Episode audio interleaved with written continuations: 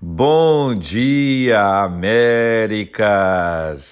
Que a bênção do Senhor repouse sobre a sua vida, sua casa, sua família, sobre todos os seus, em nome de Jesus.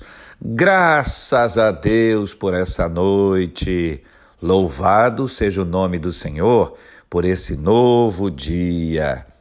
Estamos na primeira epístola de Pedro, capítulo 2, todo dia um trecho. E a gente faz isso na, na sequência, sempre lendo um capítulo após o outro e livros inteiros. E eu quero encorajar você com isso, quero te encorajar a ler a Bíblia diariamente. Separe um tempo do seu dia, faça o seu dia ser melhor, lendo, ensinando, estudando, meditando, falando sobre a palavra de Deus capítulo 2, versículo 17. Tratai todos com honra, amai os irmãos, temei a Deus, honrai o rei. Termina aqui o versículo 17 uma série de orientações práticas especiais. Tratai todos com honra. Muito bom, né? Nós devemos honrar a todos.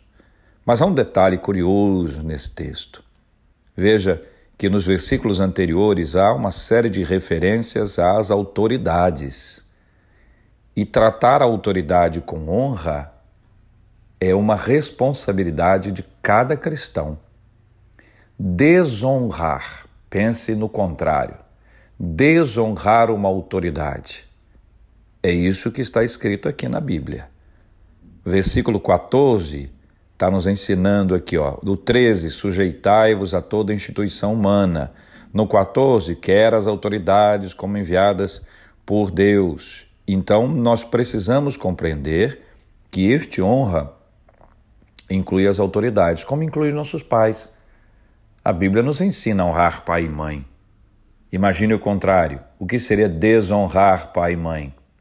Honrar o, o nosso líder na área de atuação na igreja, desonrá-lo, honrar o nosso patrão, o nosso gerente, o nosso chefe, o nosso diretor. Agora vamos para o contrário. Um rei, no nosso caso um presidente, um governador, um prefeito, desonrando a população. Também não pode. A liderança espiritual desonrar as ovelhas de Jesus também não pode o líder do trabalho, o diretor, o chefe, enfim, desonrar os funcionários? Também não pode. Honrar a todos, tratai a todos ou tratai todos com honra. Amai os irmãos, oh parte boa.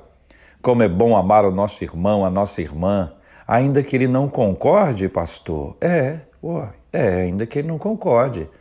Não há nenhuma descrição aqui sobre concordância ou divergência diz que o amor, e é curioso porque a Bíblia nos ensina que o amor está acima da nossa identificação pessoal.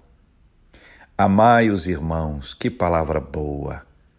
Temei a Deus, o temor do Senhor é o princípio de toda sabedoria. Temor, respeito, honra, obediência, confiança. Temei a Deus. Há pessoas que temem muito mais ao homem à mulher do que a Deus, tem alguma coisa errada. Parece que Deus aceita tudo. Parece que para Deus, assim, a gente sempre conta com a misericórdia. Quantas vezes isso já aconteceu?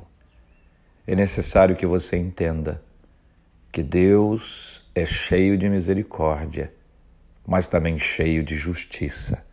Temei a Deus, honrai o Rei.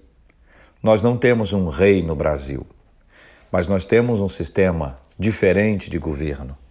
Honrar a nossa autoridade. Mais uma vez, isso volta nesse texto, quando nós estamos lendo o nosso querido irmão apóstolo Pedro.